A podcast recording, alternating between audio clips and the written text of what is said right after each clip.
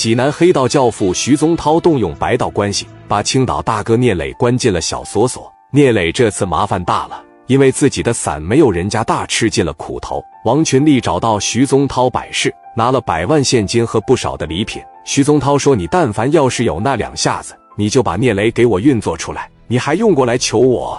你还用在我这跪着？我允许你运作，你去运作他吧。这一时半会也死不了，赶紧给我滚蛋！”老子看见你就他妈恶心，大哥，那咱就走着瞧。看见这边苦求无果，王群力提着这箱子扭头就走了。来到一楼的时候，进到车里，把门一关，趴方向盘上，王群力就开始嚎啕大哭。最近这几天，王群力心里边太压抑了，想不着办法救自己老大，还当什么军师？哭着哭着哭着，王群力突然想到了一个人的名字，他有一个绰号叫深圳王，现在是混得非常大。就是那个磊哥帮着打白小航的那个加代大哥，而且现在基本上戴哥也要回到北京定居了。说看看我能不能把电话打给戴哥，这是最后的希望了。想到这里，群力直接给加代打了电话。那边江林拿着戴哥的大哥大一接：“你好，钟盛表行有什么事？麻烦转告一下戴哥，我是青岛聂磊的兄弟，我叫王群力。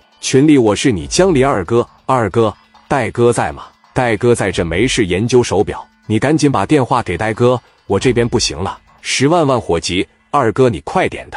行，我把电话给他。戴哥当时从那小躺椅上一起来，伸了个懒腰，拿起电话说道：“你是那个聂磊的兄弟王群力，我是群力，我听到你的声音真的是久违了。戴哥，求求你救救我家磊哥，我家磊哥让白道的给抓了，我真怕给我磊哥判了，我怕我这辈子见不着我磊哥了。”王群丽里给加代说了事情的原委，知道了兄弟们最近受了不少委屈，戴哥直接就答应了王群丽帮他解决这件事情。群丽像是抓住了救命稻草，又哭了，在电话里和加代说：“大哥，真的谢谢你出手相助，我们这帮兄弟永远忘不了您的大恩大德。”加代说：“都是自家兄弟，没那么多讲究，你等着，我这就去青岛，这件事帮定了。”说时迟，那时快，加代也是讲究人。没多会功夫，就下了飞机，来到了青岛和群力会合了。寒暄了一会，加代也不拐弯抹角，拿起电话直接就打给了勇哥，打北京去了。戴哥说：“有事没事就给我勇哥的电话，一般事情那都不叫事，我勇哥一出手，那基本上就平趟了。别着急，等我把电话给我勇哥打过去。”电话这边一扒拉，立马就接通了。勇哥也是戴着眼镜，文质彬彬的，也是非常有气质。电话一接，喂。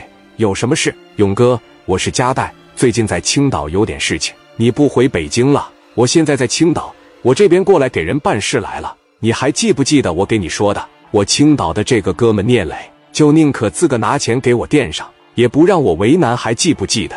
知道知道。就你说这小孩岁数不大，青岛当着一把手，领着一帮兄弟混得挺好。那小孩不错，他怎么了？他现在让人给抓进去，而且给整得挺狼狈的。他兄弟王群力找到当事人，给拿了一百多万，人家都不准备解决这事。这时，加代让王群力接过了电话。群力说道：“勇哥你好，我是聂磊的兄弟王群力。我长话短说，我们得罪了整个山东省一把手，他儿子这个小子姓侯，不让任何人管我磊哥的事。谁要是管聂磊这事，就撤他职。”听到这话，勇哥一笑说道：“这怎么有点像我的台词？你放心，我把这个事给你办了。”回头等这个聂磊出来了，你和家带领上这个聂磊到北京来我家坐坐，我倒要看看聂磊这小兄弟有什么不同，能让我这家带弟弟这么上心。别怕，这事我管了。